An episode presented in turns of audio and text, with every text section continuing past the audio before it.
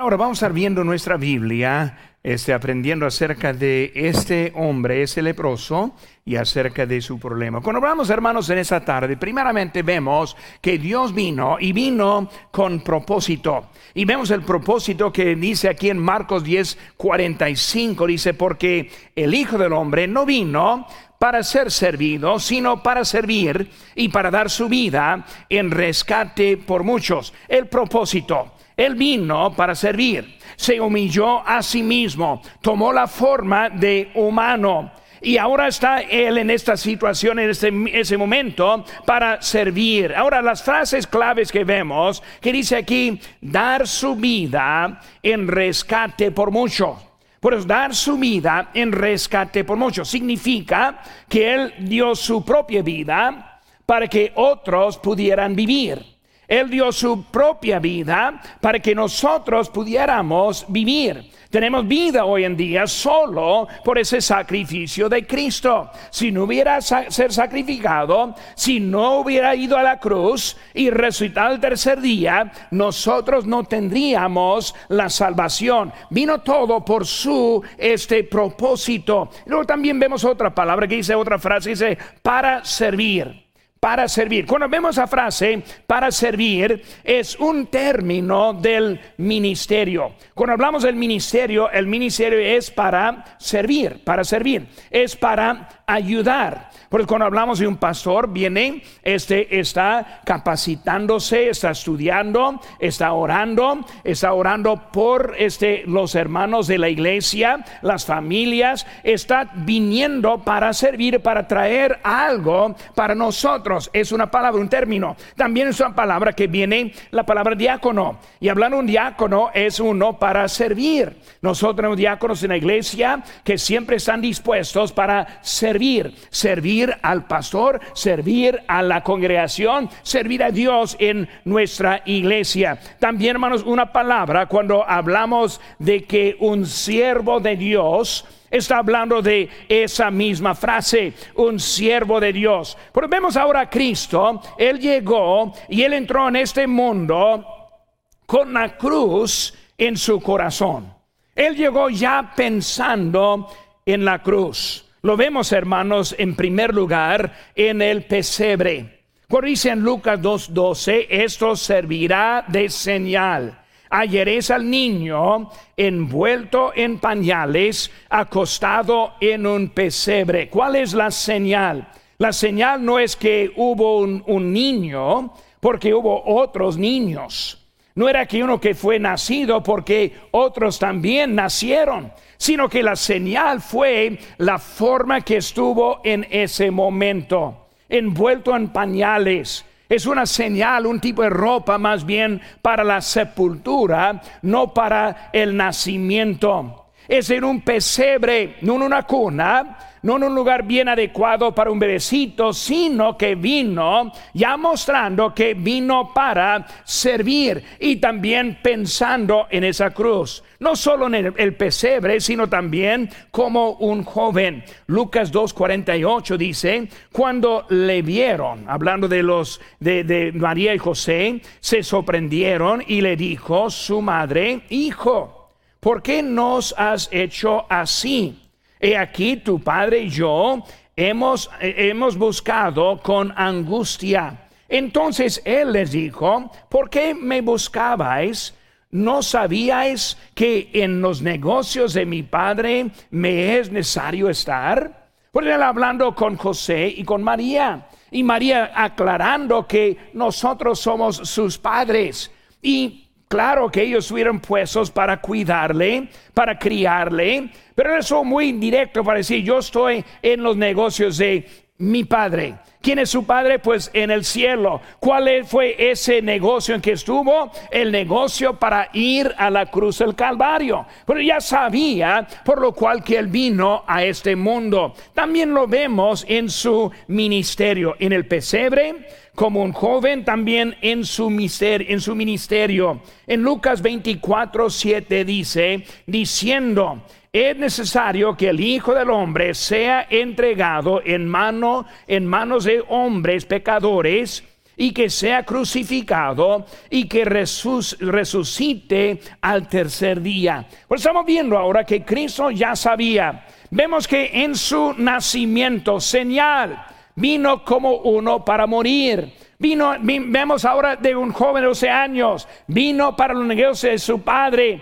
Y ahora vemos también que esta edición claramente es para morir. Por eso su propósito fue simplemente, vino a morir por los hombres. Hermanos, la actitud de Cristo fue una actitud este, como siervo también. Aquí vemos en nuestro pasaje, versículo 40 del Marcos 1, dice, vino a él un leproso, rogando en cada de la rodilla le dijo, si quieres, puedes limpiarme.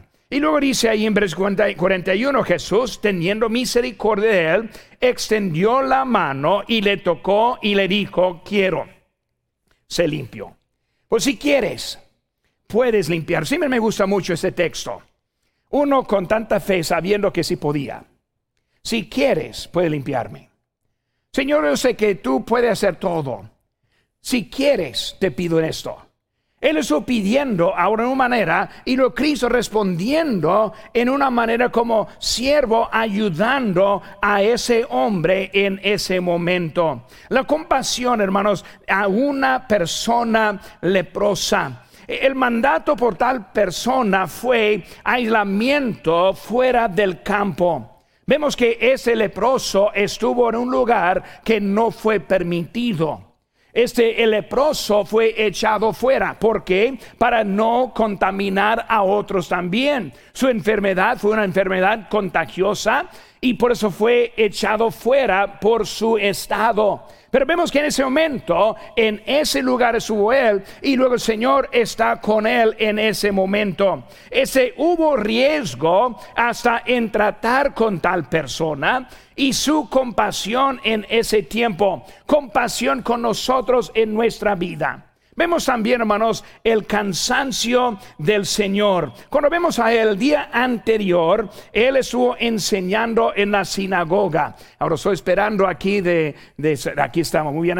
La semana antepasada, ahí estuve yo, este, delante de esa sinagoga. Ahí es el lugar en donde Cristo estuvo enseñando y luego, este, dando en ese momento. Por eso, hermanos, un lugar muy curioso, muy interesante, el hecho de que Cristo pasó mucho tiempo en esa misma sinagoga. Por eso Él estuvo enseñando allí.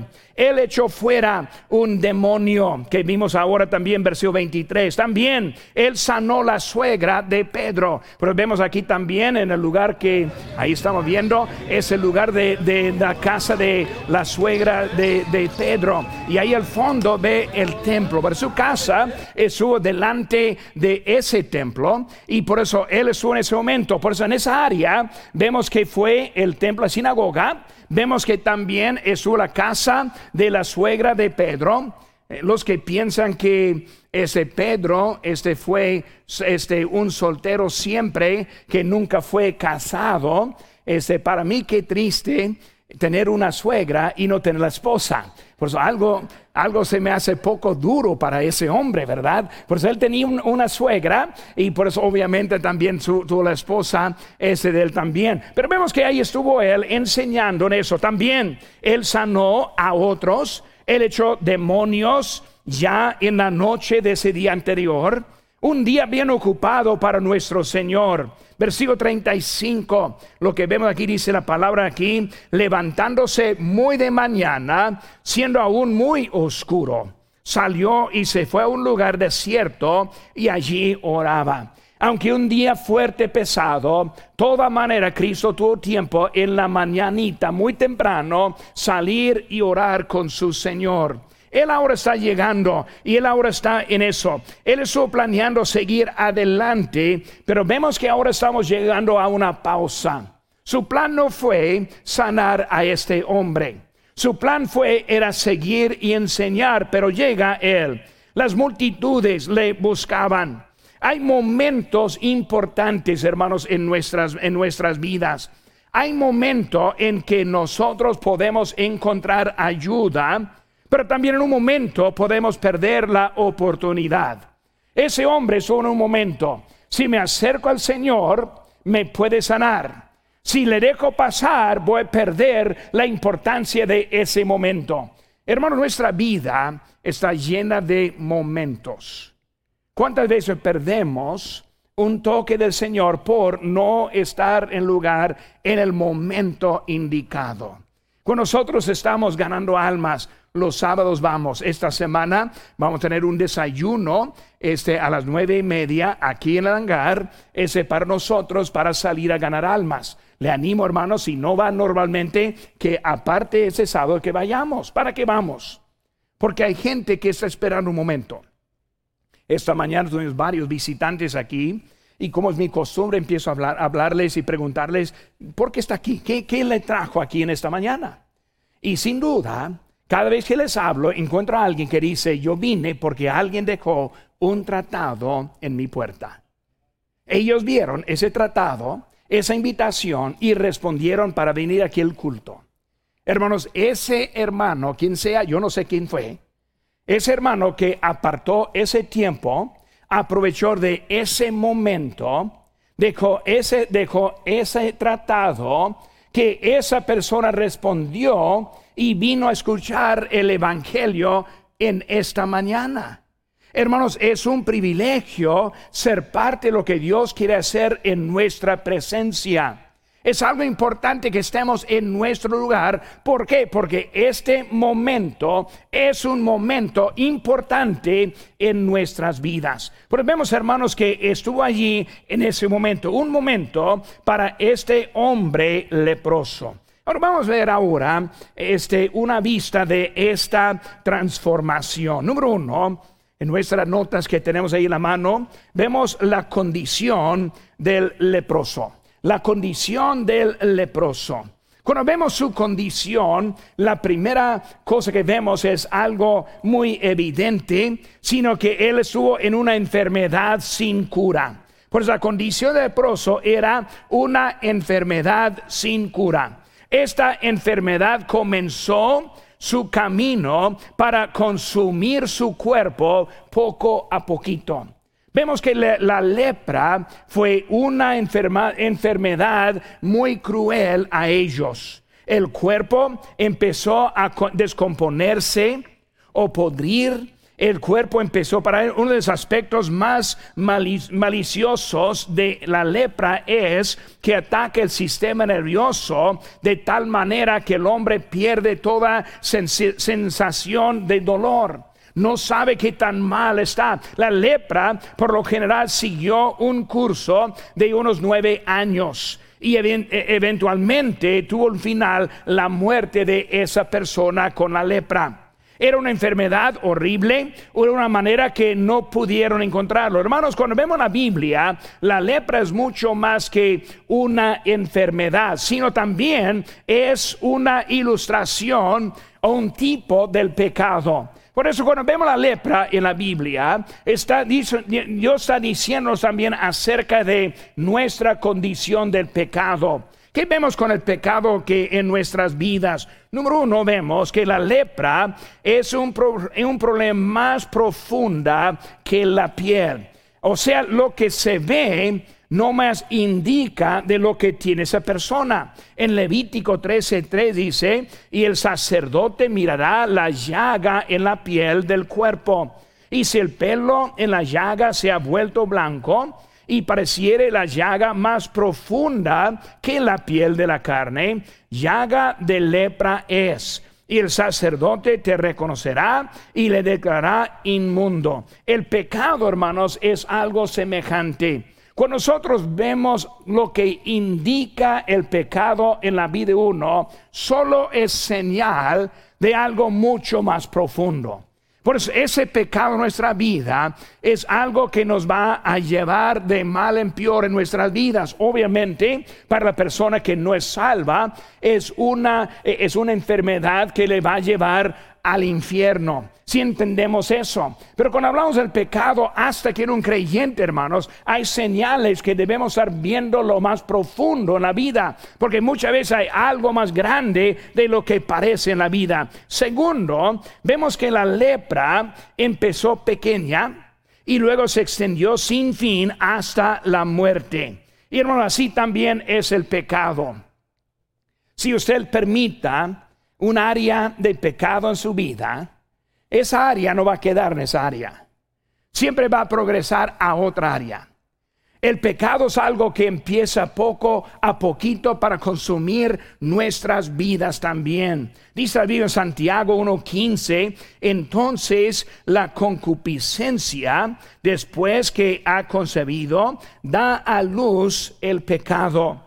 Y el pecado, siendo consumado, da a luz la muerte. Vemos el progreso que hay o la digresión que hay en el pecado. Número tres, hermanos, vemos que la lepra contamina todo lo que toque. El pecado tiene una forma de envenenar la vida entera de una persona, pero también sigue hasta destruir las vidas de las familias, las relaciones, la actitud empieza a cambiar, empieza a tocar toda parte de vida hasta que esté destruido también. Pues igual con la lepra, también es el pecado en la vida. Cuarto, la lepra le separa de lo limpio del Señor. Abre una brecha entre los hermanos cristianos y separa al pecador de Dios. Vemos, hermanos, que la lepra como separa de lo que eran los limpios hacia los inmundos, los, los, sucios, igual en nuestra vida, hermanos, ese pecado es lo que nos separa. Dice la Biblia en Isaías 59.2, pero vuestras iniquidades han hecho división entre vosotros y vuestro Dios, y vuestros pecados han hecho ocultar de vosotros su rostro para no oír. Separa, separa. Quinto, la lepra destina todo para el juicio. Todo lo que tocar el, leproso tenía que ser quemado. Todo, cualquier cosa que él tenía era algo que no servía para nada. Y vemos, hermanos, en Apocalipsis 21, 8, pero los cobardes e incrédulos los abominables, homicidas, los fornicarios, los hechiceros, los idólatras y todos los mentirosos tendrán su parte en el lago que arde con fuego y azufre, que es la muerte segura. Segunda, la lepra muestra la importancia de un toque al Señor. Por eso, el que no conoce a Cristo, su paso es conocerle para encontrar el perdón de ese pecado. Para el creyente, para nosotros es confesar nuestros pecados. Él es fiel y justo para perdonarnos y limpiarnos de toda maldad. Por eso, nosotros tenemos una opción y es limpiarnos de ese pecado. Segundo, vemos entendimiento con un deseo. Ese leproso tenía un entendimiento con deseo. En versículo 40 dice, vino a él un leproso rogándole en cada la rodilla le dijo, si quieres puedes limpiarme. Por eso vemos el corazón de ese leproso. Un deseo de estar libre de esa enfermedad. Sus palabras demuestran la fe que él tenía en el Señor. Y nosotros cuando estamos orando, siempre oramos de esta forma. Señor, te pido, según tu voluntad. Yo no quiero nada que Él no quiere para mí. Yo quiero que lo que Él quiere para mí también. Y por cuando está viendo en Él, Él está hablando si quieres. Por eso está mostrando la voluntad para Dios. Sus palabras demuestran fe, sus hechos demuestran su propio sentido de indignidad ante el Señor. Él ahí está arrodillado. Él está pidiendo, está rogando. Él está pidiendo al Señor que Él ese, le diera la salud en ese momento. Hermanos, hay elementos necesarios de, lo que, de, lo, de, de los que tienen deseo estar libre del pecado debe haber un deseo ser libre y también debe tener la fe en la capacidad para salvar el alma. Porque vemos, hermanos, que él estuvo entendiendo, pero también él tuvo el deseo. Número dos, hermanos, en nuestras notas. Vemos la comprensión. La comprensión del leproso. La comprensión. Enciso A, sin intervención morirá. Si alguien no le ayude, va a morir. Si no algo este milagroso en su vida, no hay esperanza. En nuestra vida, nosotros siempre buscamos remedios, pero sin Dios no hay esperanza. En la salvación, sin Dios, obviamente, no hay esperanza. Sin el sacrificio de Cristo, no hay esperanza. Si no hay ese, la fe en Cristo, no vamos a encontrarlo. Por eso vemos que todo estuvo fuera del límite para Él. Él no sabía qué hacer. Nosotros podemos, ah, no podemos ayudarnos a nosotros. Nuestra condición, como dice la Biblia, por cuanto todos pecaron y están, ¿qué? Destruidos, destituidos de la gloria de Dios. Nuestro pensamiento, que nosotros tenemos pensando que estamos bien cuando Dios quiere mostrar algo diferente. Sin ayuda. Estuvo en camino a la muerte. Hermanos, esta vida es una vida corta. Si, hay una cosa que pudiéramos aprender ahora, es que su vida tiene un límite de fecha, una fecha de límite, un momento de que va a acabar. Esta vida tiene un límite. Y hermanos, el límite es mucho más pronto que nosotros pensamos. Yo recuerdo cuando yo pensé uno de 35 años era grande de edad. Y luego llegué a los 35, pensé que era tan joven ahora, los 35 años. Y luego pensé, los de 45 años de edad ya son los más viejitos. Y así sigue la lista. Ahora están los ancianos que estoy viendo ahora, ¿verdad? Pero hermanos, vemos que la vida sigue avanzando. Debemos reconocer nuestra necesidad cuando aún tenemos tiempo. Dios nos quiere usar. Dios nos quiere bendecir.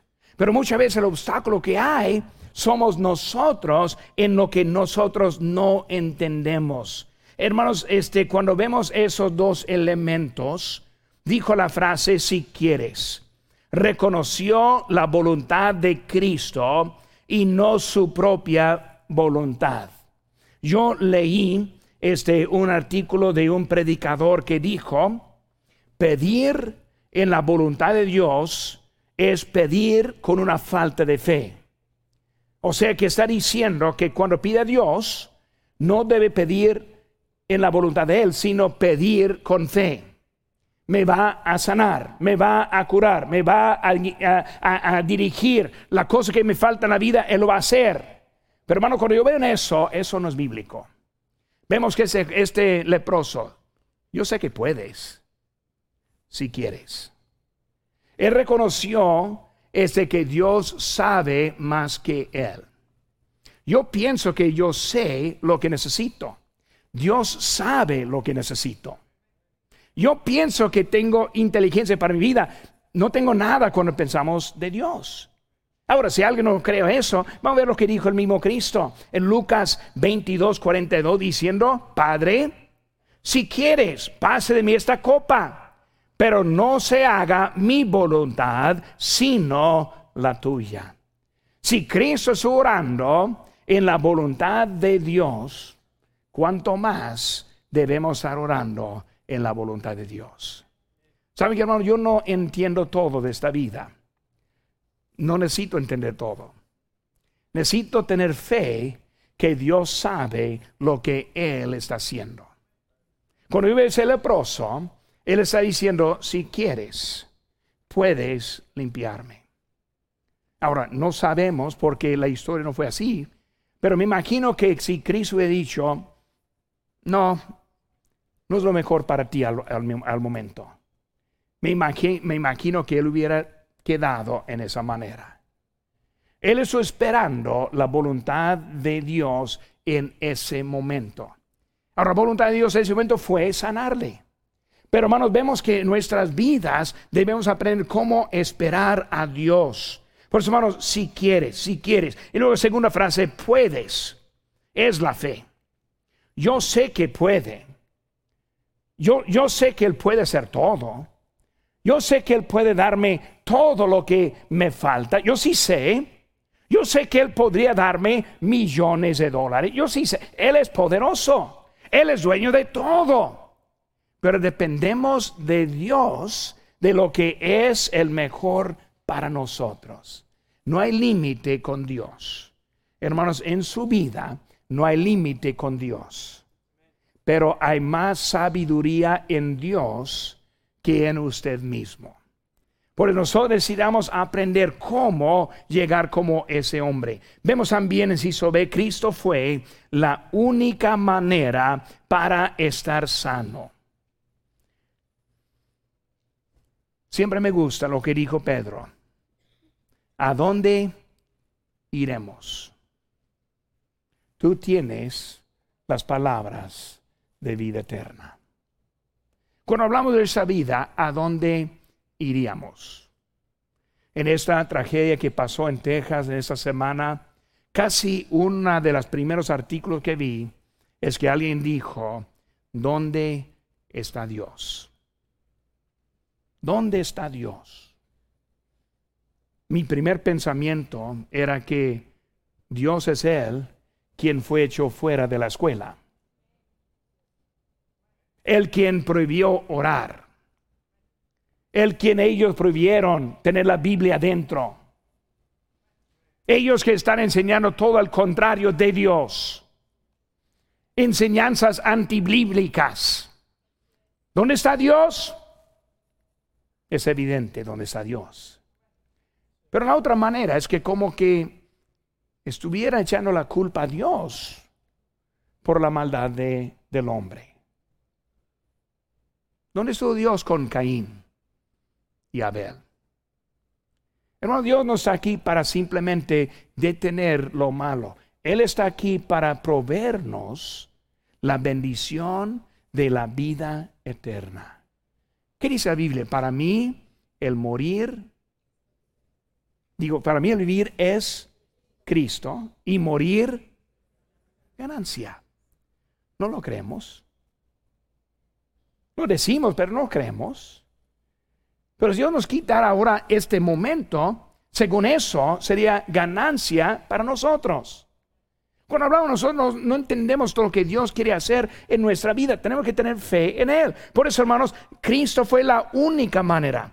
Él ya sabía. Ese hombre ya había oído de Cristo. El Cristo nunca falla. Cuando Cristo está allí, cuando Él toca, se sana siempre, 100%, de las veces. No hubo otra manera para una cura para Él. Su sinceridad y su humildad, Él vino rogándole en cada rodilla, esperando algo de su Señor. Es la única manera. Hermanos, Él es el único para darnos vida a nosotros. Número tres, hermanos.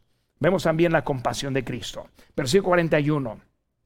Y Jesús, teniendo misericordia de él, extendió la mano, le tocó y le dijo, quiero, sé sano, sé limpio. Vemos, hermano, la compasión revelada en su toque. Revelada en su toque. Dice aquí, teniendo misericordia. Todo comienza con la compasión de Cristo. Cristo siempre muestra la compasión. Hermano, que yo veo mi propia vida, yo veo la misericordia de Dios en mi vida. Yo merezco mucho peor.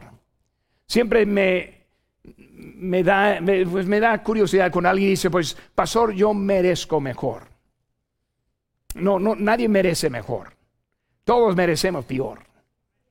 Todo es por su compasión que nosotros tenemos la vida hoy en día. Él dijo en Mateo 9:36, y al ver las multitudes tuvo compasión de ellos, porque estaban desamparadas y dispersas como ovejas que no tienen pastor. Su compasión, hermanos, su compasión es lo que produce la salvación, el precio pagado. Su compasión es lo que produce la seguridad de la vida eterna. Su compasión es lo que produce la protección en la mano de Cristo. Y la mano de Cristo dentro de la mano de Dios. Nosotros somos protegidos por Dios. Nosotros la compasión produce la dirección en la vida. Yo siempre doy gracias a Dios por su dirección. Cuando yo veo mi vida en el pasado, que Él me envió a un pueblo llamado Guerrero Chihuahua, me envió a una ciudad, Los Mochis, Sinaloa, después a un pueblo, eh, San Elisario. Hermano, yo veo que Dios en su dirección quiere hacer algo para con nosotros.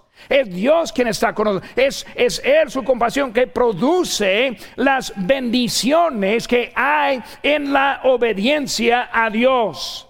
siempre bendice, siempre nos da lo que necesitamos. Nuestro Dios siempre está ahí para nosotros. Y luego dice también, teniendo misericordia, dice también, extendió la mano. Extendió la mano. ¿Qué vemos? La iniciativa. No fue el hombre, sino fue Dios, fue Cristo. Él extendió la mano. Cristo nos alcanza. Cristo es el quien tomó la iniciativa para nuestras vidas. Él conociéndonos a nosotros desde antes de la fundación del mundo. No hay nada nuevo para Dios con nosotros. Él ve lo que está pasando, es Él que está en control. Vemos que Cristo, él, se acercó, Cristo extendió la mano y también le tocó. Le tocó Cristo, le tocó ese toque que cambió la vida de Él. Es el toque que nosotros necesitamos en nuestra vida. ¿Acaso tal vez estamos esta tarde en necesidad de un toque? Cristo nos quiere tocar ahora. Vemos también la compasión revelada en su transformación. Pues vemos ahora su compasión revelada en su transformación. Fue sanado. La, sanidad. Cristo sanó con propósito. Hermanos, el propósito de que Cristo estuvo sanando no fue precisamente para el hombre sanado. Cuando Cristo estuvo sanando, Él tuvo también propósito en eso. En Mateo 9:5 dice, porque ¿qué es más fácil decir? ¿Los pecados te son perdonados? O decir, levántate y anda. Pues para que sepáis que el Hijo del Hombre tiene potestad en la tierra para perdonar pecados, dice entonces al paralítico, levántate, toma tu cama y vete a tu casa. Vemos, hermanos, que Cristo tuvo propósito, por lo cual que estuvo sanando a estos enfermos en ese momento. No solo para ayudarles a ellos, aunque obviamente ellos recibieron la ayuda, sino que Cristo estuvo mostrando al mundo que Él es Dios. Él es el Salvador. Él es el Hijo de Dios. Él es el Señor. Él es el Rey que viene. Él va a hacer todo lo que dice porque está demostrándolo en su vida. Hermanos, en tres años y medio vemos que el mundo fue volteado por lo que hacía Cristo. Vemos que el mandato fue, no diga nada a nadie, voy a decir eso ahorita, pero vemos que él tuvo un propósito en ese momento. Tengo compasión, Ahora quiero ese sanarte, pero su propósito fue por qué? Por un testimonio. Versículo 44, hermano, nuestro texto dice, y le dijo, mira, no digas nada, a nadie nada, sino ve, muéstrate al sacerdote y ofrece por tu purificación lo que Moisés mandó para testimonio a ellos. El mandato fue no publicar a todos, sino va al templo. Porque al templo? Para dar testimonio a quienes? Al sacerdote, a los que estuvieron adentro. En ese templo que vimos ahorita, este de Capernaum, la sinagoga en donde Cristo estuvo enseñando, donde fue rechazado, él quería que entrara ese leproso, demostrándole, ahora soy limpio. Y él iba a cumplir según la ley con ellos para dar testimonio a ellos acerca de Cristo. Pues fue un propósito en eso, no solo para sanarle, y más bien tuvo otro propósito más grande. Si Dios nos bendice, nos bendice con propósito. Debemos aprender, hermanos, cuando Dios nos bendice, nos bendice por algo. Si Él le da un aumento en su salario, le da ese a ese aumento con propósito. No para comprar un carro más bonito, sino con propósito. Si Dios nos da salud, esa salud tenemos con propósito.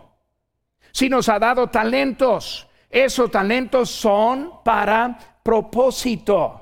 Pues hermano, Él no está simplemente dando de algo, sino que le da para algo, para el servicio de nuestro Señor. Por eso ese hombre fue tocado con un propósito, ir a hacer testimonio a los quienes Él estuvo hablando hace poco. Por eso, hermano, con nosotros tenemos salud.